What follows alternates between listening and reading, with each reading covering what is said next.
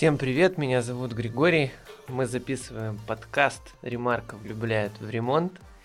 И сегодня мы снова позвали Машу, потому что есть несколько вопросов, которые так хочется задать. И такой крутой был предыдущий подкаст, что мы не удержались. Ну и, конечно же... Привет, меня зовут Альбина. Привет, меня зовут Настя.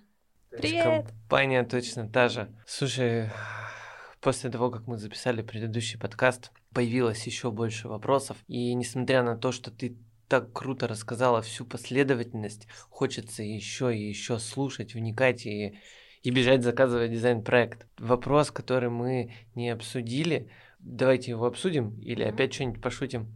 Давайте Расскажем, обсудим. что произошло. А, вот, я хочу рассказать, что произошло за последнее время. Мы провели крутую конференцию для наших партнеров. Это дизайнеры, риэлторы и застройщики, где наши эксперты, которых мы позвали из области строительства, недвижимости, дизайна и продаж, э, рассказали, в каком состоянии рынок, как нужно вообще себя сейчас вести, дали полезные советы, лайфхаки. И я считаю, что мы дали очень много пользы. А у вас что произошло? А я стиральную машинку починила, да? Сама? Альбина? Мы чего-то о тебе не знаем. Теперь и Альбина покраснела. Никто не должен был знать, видимо, о стиральной машинке. Не, это у меня в календаре записано в делах, так что все знают уже об этом. И на даче живу. Да, На воздухе. Да, очень круто. Работается намного продуктивней. Слушай, это тема.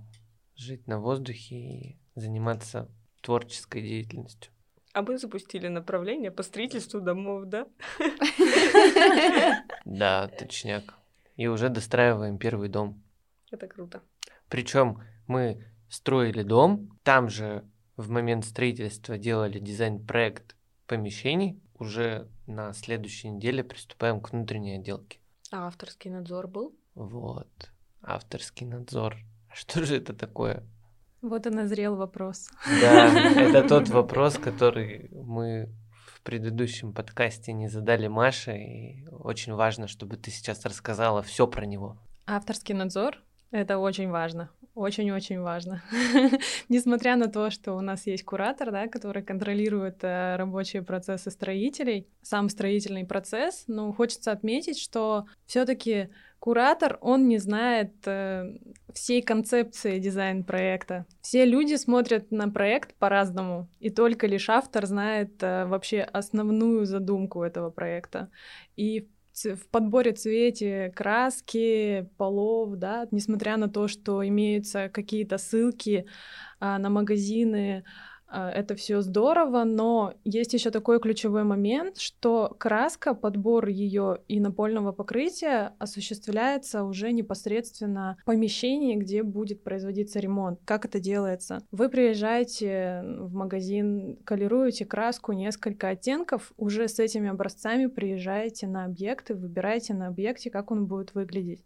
Потому что одно дело, как он выглядит визуально на компьютере, цветопередача может быть на всех электронных носителях абсолютно разная. На объекте может он выглядеть абсолютно иначе. Поэтому всегда рекомендуется подбирать краску уже непосредственно на объекте. И в авторский надзор входит это непосредственно это, это задача дизайнера, а, в помощи подборе краски уже непосредственно на объекте. То же самое касается напольного покрытия. Авторский надзор также очень важен а, в помощи подбора комплектующих для мебели. Да. В сам проект уже э, не входит то, что...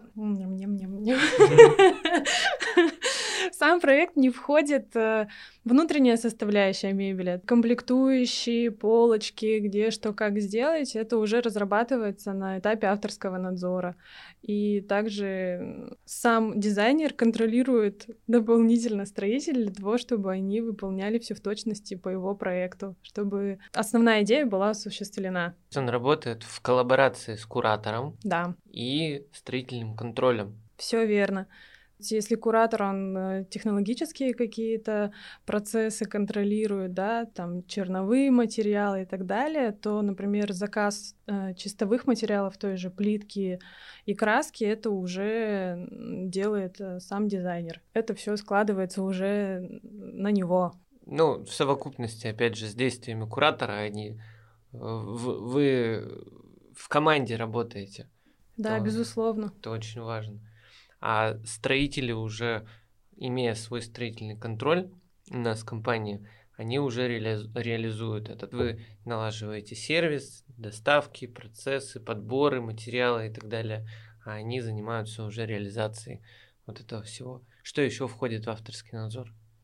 Если светильники ушли с рынка, а ты не знаешь, чем их заменить или где подобное найти, дизайнер тебе поможет подобрать. Да, кстати, очень актуальная тема в данное время у нас с плиткой, потому что, да, в связи со всеми там происходящими событиями в стране а, много, эм, многих вариантов плитки просто не стало. Они ушли с рынка, перестали производить, перестали доставлять. На этапе проектирования эта плитка может быть, а когда уже подходит этап реализации, наступает момент, а плитки нет. И там в сжатые сроки, когда уже, уже вот вышли строители, э, дизайнер подбирает плитку, чтобы она гармонично вписалась в дизайн интерьера.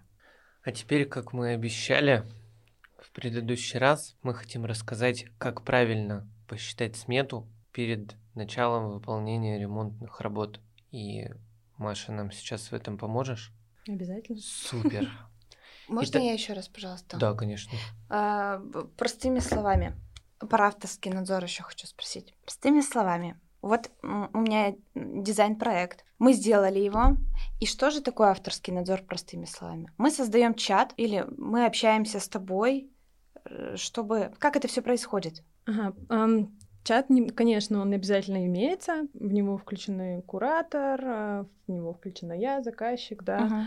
лица, которые непосредственно участвуют в организации ремонта. По сути, вообще все строительные процессы и, и черновые, и чистовые, заказчик у них может вообще не принимать участие. По сути, это его, его желание, да, принимать какие-то решения. Он может в начале проекта сказать, давайте, ребята, я вам доверяю, вы сами делайте, можете меня ничего не спрашивать. И мы уже будем руководить этими процессами, да. Мгм. Сам авторский надзор а, по-простому. Сейчас я сформулирую. Помогайте. Автор наблюдает над реализацией собственной идеи. Ну да, помимо того, что он наблюдает и контролирует, он уже еще непосредственно принимает в этом участие. Помощи в выборе э, каких-то материалов, там, замене материалов, если это необходимо, чистовых. Если- контроль, контроль. Если да, не да. брать авторский надзор, кто этим занимается? Сам человек? Да, как правило, сам заказчик. Мгм. Вот, то есть, если концепция не будет соблюдена, если ну, в конечном итоге там заказчик подумал, ай, давайте вот тут что-нибудь поменяем, но вот это будет классно, а потом в конце может получиться так, что вот он расстроился, допустим, как один из вариантов исхода событий, а дизайнер, он непосредственно помогает не совершить этих ошибок. Ну вот то, что у меня было, а, те дизайн-проекты, которые я видела, их реализацию полностью а, с авторским надзором совпадала с визуалом. Если рядом расположить картинку визуализации и реальную фотографию, вообще сейчас нынче качество визуализации настолько классное, настолько реалистичное, что прям один в один. И были претензии, что типа, зачем вы выкладываете визуализацию? А это уже ре- реально воплощенный проект, это фотография того, как оно реально смотрится. Да, абсолютно точно. То есть задача дизайнера довести до конечного результата максимально близкому к, жел- к желаемому 3D, да, то, что уже было сделано. Ну и все-таки дизайн-проект сам по себе предполагает, что поверхности все идеально ровные, да, но мы понимаем, что есть какие-то недочеты, которые приходится устранять, выравнивание поверхности и так далее. У застройщиков есть свои э, ГОСТы и стандарты, да, у, а у строителей, у ремонтников уже совершенно другие. Ну вот как раз мы так сейчас плавно перетекаем в, во- вообще в расчет сметы, как это происходит и почему есть несколько вариантов э, расчета дизайн-проекта и реализации его. Одного и того же причем. Как строители шаманят дизайн-проект, чтобы он устраивал заказчика. Вот, допустим, у нас есть готовый дизайн-проект, и его можно реализовать за разными вложениями в этот дизайн-проект. И мы проработали, придумали такую схему, э, которая состоит из трех смет. Один дизайн-проект и три сметы для заказчика. Первое – это Optima, второе – это стандарт, и третье – это премиум. Итак, чем же они отличаются друг от друга, если по итогу получается все равно один и тот же визуал? Все очень просто. Optima предполагает, что мы оставляем стены, полы, потолки от застройщика в том виде, в котором он нам их предоставляет, и стараемся минимизировать затраты на чистовую отделку. Мы не выравниваем поверхности, а мы работаем с существующими поверхностями. И потом за счет мебели, за счет установки мебели у нас как бы картинка складывается, и какие-то изъяны они не видны. Это оптима. Тариф стандарт, он предполагает улучшенную подготовку стен.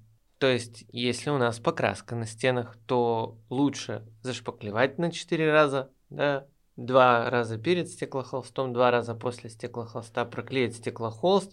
Ну, то есть это правильная подготовка стены под покраску. И в стандарте учитывается также самонивелирующая заливка пола от застройщика. Мы плоскость, возможно, остается не до конца ровной, то есть если из одного угла квартиры стрелять лазером в другой угол, то перепад все равно есть. Но сама поверхность прямая, на нее можно укладывать напольное покрытие. А вот вариант премиум уже представляет собой полный, полный фарш. Полный вообще, полнейший фарш. Выравнивание всех стен по маякам из геометрии, то есть от застройщика углы могут быть немножко развернуты или наоборот э, сужены, да. Не 90 градусов, не 90 скажем градусов, так, потому да? что Гриша на руках пытается показать. А вы что, не видите этого? Блин. А, да, это же подкаст, а не видеокаст. И выравниваются абсолютно все поверхности, укрепляются. В некоторых случаях даже приходится делать демонтаж штукатурки с э, стен в квартирах, потому что она начинает бухтеть, ну, то есть стучишь по ней, и там глухой такой, э, точнее, звонкий звук, что чувствуется, что она может отпасть. И вот они по цене тоже сильно отличаются друг от друга эти варианты смет. Если, допустим, между оптимой и премиумом может быть разница в 2, в 3, в 4 даже раза. Ремонт для перфекционистов. Точно.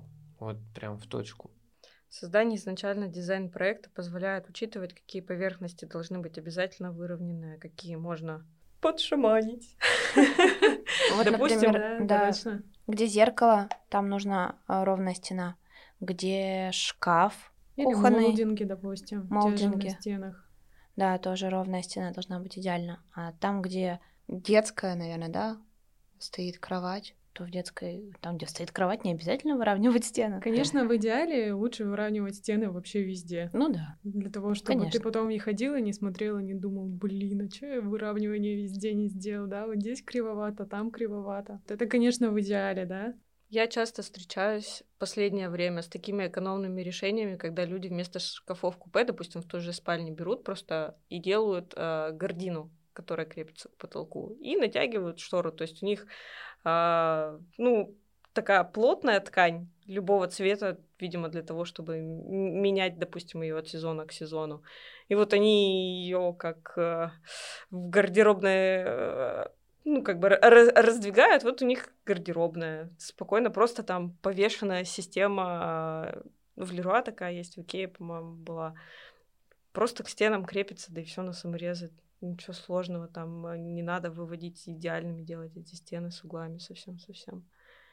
Дешево, сердито, экономично и вообще позволяет не заморачиваться за эти поверхности. Тут же еще, смотрите, все зависит от потребностей заказчика. Некоторые ну, говорят, да. что я собираюсь в этой квартире прожить 3-5 лет, и я очень хочу ремонт по дизайн-проекту, потому что мне нравится когда все эргономично, мне нравится, чтобы электрика, сантехника была продумана, чтобы зоны хранения были продуманы, и чтобы картинка еще при этом была красивая. Но вкладывать в выравнивание я не хочу, потому что я отсюда перееду или из этой квартиры, или из этого города, или вообще из этой страны. А некоторые говорят, что вот я купил эту квартиру, и я хочу вообще по максимуму в нее вложить, потому что я буду там проводить очень-очень много лет, ну, 10, 15, 20 лет. И они вообще хотят все учесть. А есть те, у которого низкий уровень задротства, и, они хотят э, сделать, э, чтобы все было красиво, более-менее ровно, аккуратно, но где-то можно, допустим, минимизировать или оптимизировать вложения свои. Тогда подходит вообще вариант стандарт. Но самое что интересно, вот когда мы создаем вот эти вот три сметы, Optima, стандарт и премиум, каждый из них можно еще доработать. Это не аксиома. Это не означает, что вот вы выбрали стандарт и э, двигаемся в строгом соответствии этой смете. Тогда уже проходит встреча со сметой куратора и заказчика.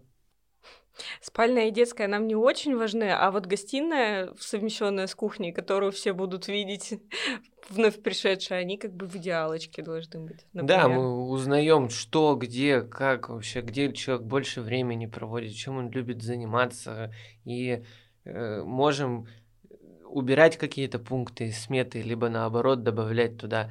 И сейчас вообще в последние два месяца мы стремились прийти к тому, чтобы зафиксировать стоимость сметы. Это очень важно, когда ты знаешь, сколько стоит твой ремонт в самом начале. И именно эта встреча позволяет по максимуму рассчитать, какие работы потребуется заложить э, в смету.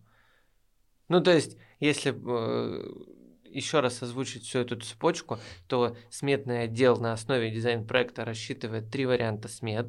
Заказчик выбирает тот, который ему ближе всего по душе, и э, встречается с куратором на месте и со строительным контролем, который выявляет э, уже внутренние недочеты э, на квартире потому что сметный отдел уже не видит э, поверхности, когда считает, он считает по дизайн-проекту, это предусматривает идеальные поверхности. А э, куратор, он уже э, со строительным контролем изнутри смогут еще раз осмотреть помещение, внести свои поправки в эти сметы, твердые поправки, и на основе них уже заключается договор. Вообще, на самом деле, вот раз у нас сидит дизайнер, я бы хотела обратить внимание, что такие моменты, как э, обсуждение стоимости ремонта, надо начинать до того момента, пока э, дизайн-проект не готов. Обязательно. Потому что к нам пришел тут заказчик и говорит, мне дизайнер тут наваяла, здесь э, э, это не ковровое покрытие, это специально напечатанный какой-то ковер, Special for. Да, здесь вот у нас э, пробковое покрытие, тут вот у нас э, решили то, что нам не нужны плинтуса, здесь плинтус скрыт... Или как там? Да, теневой. И капец. И они просто весь этот дизайн-проект весь поперечеркивали, порезали. Конечно, это затрата на дизайн-проект, и в конечном итоге ты не можешь его реализовать, потому что у тебя просто нет на это финансов. Для этого, опять же, вернемся к первому этапу самому, когда мы встречаемся с заказчиком, проводим анкетирование, там обязательно есть вопрос о бюджете. Ты из этого вопроса уже понимаешь, на что готов заказчик, да, что, что для него необходимо, что ты можешь включить, а что ты включать не будешь. Те же теневые плинтуса, да, если тебе заказчик говорит, мне вот нужно уложиться там в сумму, допустим, полтора миллиона, да, там, и у него площадь 60 э, квадратных метров, ты уже можешь понять из этого, что теневые плинтуса — это не, не подходящий вариант для заказчика будет. Именно для этого этот вопрос и задается, это обязательно при да. создании. Заказчик рассчитывает свои силы, да, и потом еще какой-то закладывается НЗ, незапланированные затраты. Ну, у нас хорошо тем, то, что у нас дизайнеры вместе со строителями с нами работают. Они могут сразу учитывать стоимость работ, потому что некоторые дизайнеры, они воздушные, они не понимают, что сколько стоит, что уложить ламинат и уложить паркетную доску — это абсолютно разные вещи, разная подготовка поверхности, покрытий, и они как бы вот у меня попросили под дерево сделать, я сделала под дерево, человек приходит в дизайн проект, ему насчитывает, тут такой, нет, будет ламинат. И тут же получается разочарование, что ты хотел одно, по факту ты уже не можешь это реализовать. Поэтому это очень важная составляющая, не давать ложных ожиданий заказчику, чтобы вот он то, что видел в первый раз, это он мог реализовать, получить, чтобы не получалось так, что блин, хочу и блин, не могу. Это такой исход событий не самый положительный. А главная претензия потом к бедным сметчикам, которые посчитали эту паркетную доску, а она там ну да, уложить паркет гораздо дороже. А как поступать в тех случаях, если заказчик не ориентируется в рынке цен за работы и за материалы и не представляет, сколько это может вообще стоить? Наша ведь задача дизайнеров не только реализовать то, что хочет э, заказчик. Наша задача и обучить заказчика, дать какую-то информацию, которую он не обладает. То есть мы всегда можем отправить ссылки на магазины со стоимостью на материал те или иные а, посчитать площадь помещения, прикинуть, сколько выйдет пол, да, чтобы у него было представление, две разные суммы абсолютно, и уже исходить из того, что заказчик может для себя, так сказать, выбрать. Бывалые матерые дизайнеры, мне кажется, знают все. Ну, в любом случае, мы сейчас стараемся этот процесс перед началом ремонта настроить таким образом, чтобы точно было понятно, э, какие вложения и куда уйдут. И действительно, дизайнер, э, опять же, это к авторскому надзору, да, неоценимую помощь дает и куратору, и заказчику в том числе, что работа в команде позволяет именно дать тот продукт, который э, нужен человеку, который начинает делать ремонт. Да, даже если что-то не учтено, то на этапе оптимизации этого всего можно добиться в итоге максимально того самого конечного результата, который хотелось бы достичь. Раньше я думал, что невозможно просчитать полностью весь ремонт до начала и убеждал в этом всех и убеждался сам раз за разом. Каждый новый проект, он выползали какие-то дополнительные работы непредвиденные. Но оказалось, что множество работ можно предвидеть. И именно после внедрения строительного контроля, когда мы начали досконально уже изучать объект перед началом, мы минимизировали эти дополнительные работы практически до нуля. Ну вот только вот последнее-последнее время.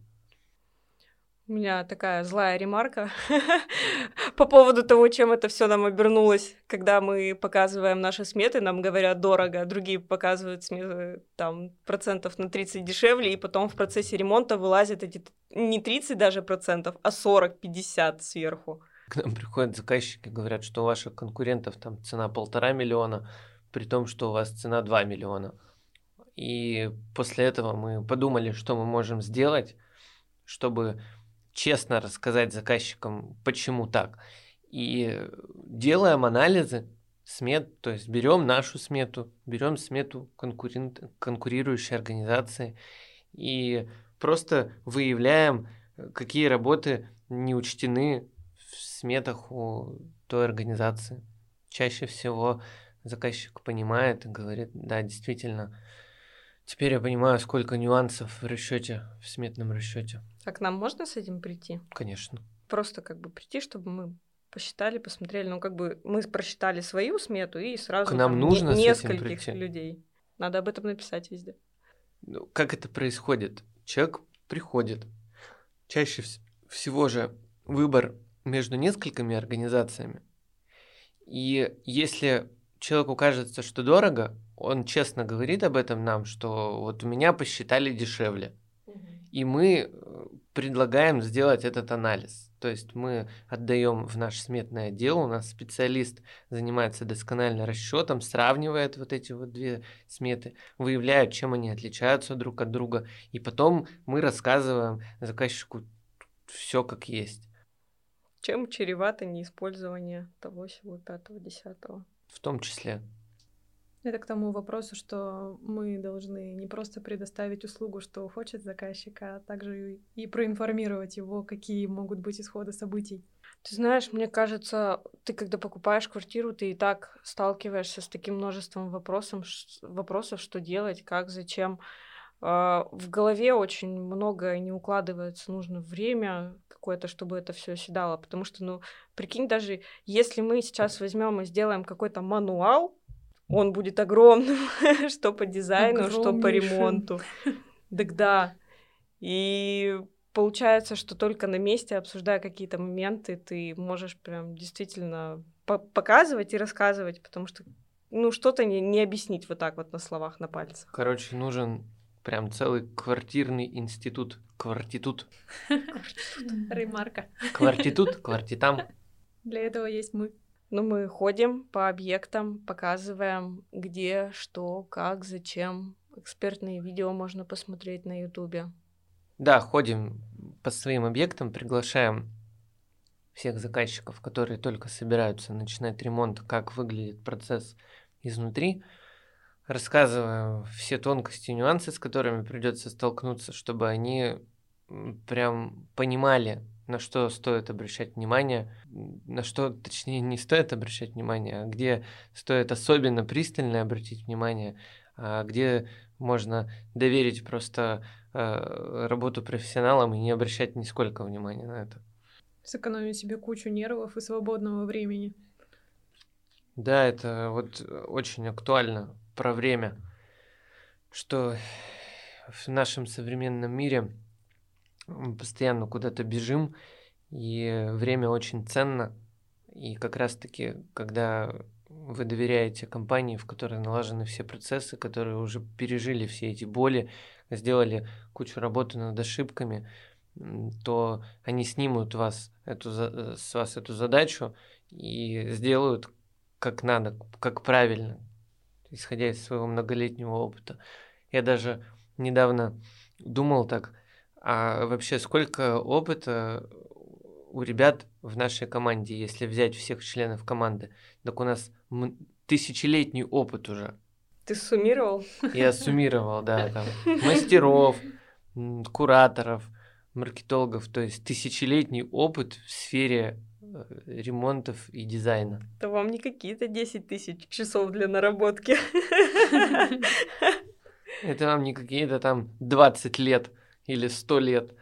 Еще есть у нас такая услуга, которая называется строительная экспертиза. Заказчик купил квартиру от застройщика, и ему надо помочь ее принять, выявить какие-то небольшие недостатки, которые нужно устранять не своими силами, а можно попросить любезно застройщика, и он, конечно же, их поправит. Не потому, что он накосячил там или хотел сделать что-то не так, а объемы-то же очень большие, и точечно уследить за всем очень сложно. И я застройщиков прекрасно понимаю в этом. Тогда мы организуем встречу с экспертом, который приносит необходимое оборудование, и делаем экспертное заключение. Это называется строительная экспертиза. Заказчик, допустим, если там есть какие-то недочеты, которые выявлены, он обращается к застройщику, тот их устраняет, и мы уже не закладываем это в стоимость сметы. Ну, то есть мы можем минимизировать еще затраты на этом этапе. А какие встречаются, как правило, недочеты чаще всего? Трещины. Знаю, что есть такая штука, как холодный мостик, да, например, там пустота в стене, и эта стена может промерзать у тебя зимой. Ну вот, кстати, с тепловизором возможно такое сделать только в холодное время. К сожалению, когда на улице тепло, невозможно тепловизором это все проверить. То есть он не выявит, да? Не проблему? выявит. Условия не те, чтобы он выявил. Возможны проблемы вентиляции. Она не вдувает или не выдувает недостаточно. Возможно, проблемы в перепадах на 2 квадратных метра, то есть там есть свои доступы, свои ГОСТы, что если ставишь правило, то не должно превышать 2 миллиметра на 2 метра погонных. Тонкостей тоже много, на самом деле. Но вот сейчас вот последнее время, опять же, чаще всего э, все в порядке. Научные. все развиваются. Также мы еще одну услугу недавно внедрили после того, как к нам начали обращаться люди, которые начали делать ремонт с другими либо частными бригадами, либо компаниями. И в ходе работ выяснилось, что они некачественно выполняют какие-либо работы, заказчики это увидели, но не могут, если разобраться, что именно не так, но им, но они чувствуют, что что-то не так, да, кажется. Мы устраиваем отдельную экспертизу, то есть наш строительный контроль, который у нас в штате приезжает, смотрит, оценивает, и мы даем свое заключение по поводу, что именно не так и как это можно исправить. Очень часто. Ремарка на все руки. Да. Очень часто встречаются объекты, действительно, на которых нам приходится доделывать за другими бригадами. Вот сейчас, по-моему, даже три или четыре объекта таких у нас в работе. Да, люди изначально от нас отказались из-за высокого ценника, потому что там посчитали на 30% там дешевле. Ну или просто не знали о нас. Я хочу резюмировать. Когда мы имеем на руках готовый дизайн-проект, очень важно просчитать смету максимально точно. Для этого мы сначала рассчитываем три варианта Optima, стандарт и премиум. Потом человек выбирает один из этих трех вариантов, встречается уже в своей квартире, доме или офисе с нашим куратором и строительным контролем, редактирует одну из выбранных смет, и мы пытаемся, стараемся довести ее до фиксированной стоимости, чтобы не было потом сюрпризов. После утверждения сметы и заключения договора уже начинается самое интересное. Кстати, по поводу вот вариантов премиум, стандарт и оптима, они отличаются не только стоимостью, они еще отличаются сроком реализации дизайн-проекта. Если мы возьмем оптиму, то за счет того, что мы не выравниваем в основном поверхности и используем какие-то более простые варианты реализации дизайн-проекта, то мы тратим на ремонт меньше времени, чем на тот же самый стандарт или премиум. Иными словами, в цифрах, квартиру 50-60 квадратных метров можно отремонтировать в оптиме за месяц-полтора, это реально, а в премиуме уйдет 4-5 месяцев. Просто некоторым заказчикам очень важно, именно надо быстрее въехать, просто негде жить, или условия договоренности там по съемной квартире заканчиваются, или они продали квартиру, не хотят в съем, но им нужно съехать в определенный промежуток времени, и тогда уже э, тоже стоит выбирать вариант Optima. Ну, мы же тогда писали э, преимущества каждого из пакетов. Э, там еще э, количество материалов, которое будет использоваться, потому что там, допустим, для полного выравнивания, понятное дело, то, что больше денег в материалы уйдет, чем работаем с тем, что есть. Там необходимость мокрой точки тоже отдельно прописана. А, в премиальном пакете очень много демонтажа. Что такое необходимость мокрой точки? Вот э, спроси кого-нибудь другого. Есть такое понятие, как мокрая зона, да, у нас в квартире переносе. До, до, доступ к воде, потому что надо полы заливать, там еще какие-то растворы мешать и так далее. В первом пакете, я так поняла, что практически не нужно этого. Нет, не совсем так. Про мокрые зоны не совсем так. Ну, в общем, мысль я уловил, что действительно расход материала, который требуется... На сайте можно это все посмотреть, у нас это все прям расписано по пакетам. Дело в том, что посмотреть это одно, а вот э, чтобы понять это, нужно именно пообщаться со специалистами и желательно на месте э, в своей квартире или в квартире, э, которую мы ремонтируем, чтобы мы могли еще и показать, а не только чтобы человек послушал или прочитал.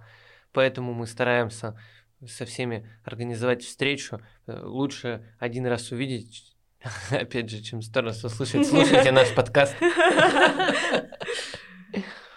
Я хочу, чтобы все понимали, что когда мы приступаем к расчету, реализации ремонта, мы стараемся понять, что именно нужно человеку. и ориентируемся на его внутренние пожелания, на его запросы, и никогда не стараемся продать э, то, чего ему не нужно. Отсюда все вот эти вот варианты расчетов, отсюда все оптимизации, отсюда все встречи, разговоры, отсюда вот э, все вот эти вот действия, вся эта цепочка действий, которая совершается перед э, заключением договора и утверждением того, что все, приступаем, погнали. И после того, как все утверждено, после того, как все оптимизировано, тогда уже начинается последовательно тот ремонт долгожданный, который, которому столько нужно было совершить действий, там, дизайн-проект создать, сметы посчитать. И это, можно сказать, финишная прямая, очень длинная.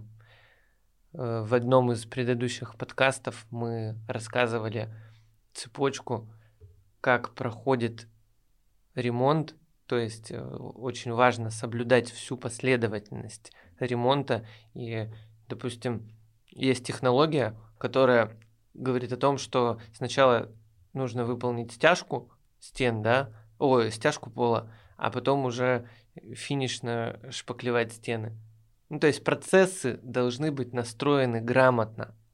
И, к сожалению, не все строители об этом знают, хватаются за те работы, которые видят, а ремонт квартиры это последовательное искусство, я бы сказал, которое требует четкого планирования, понимания процессов, понимания технологий.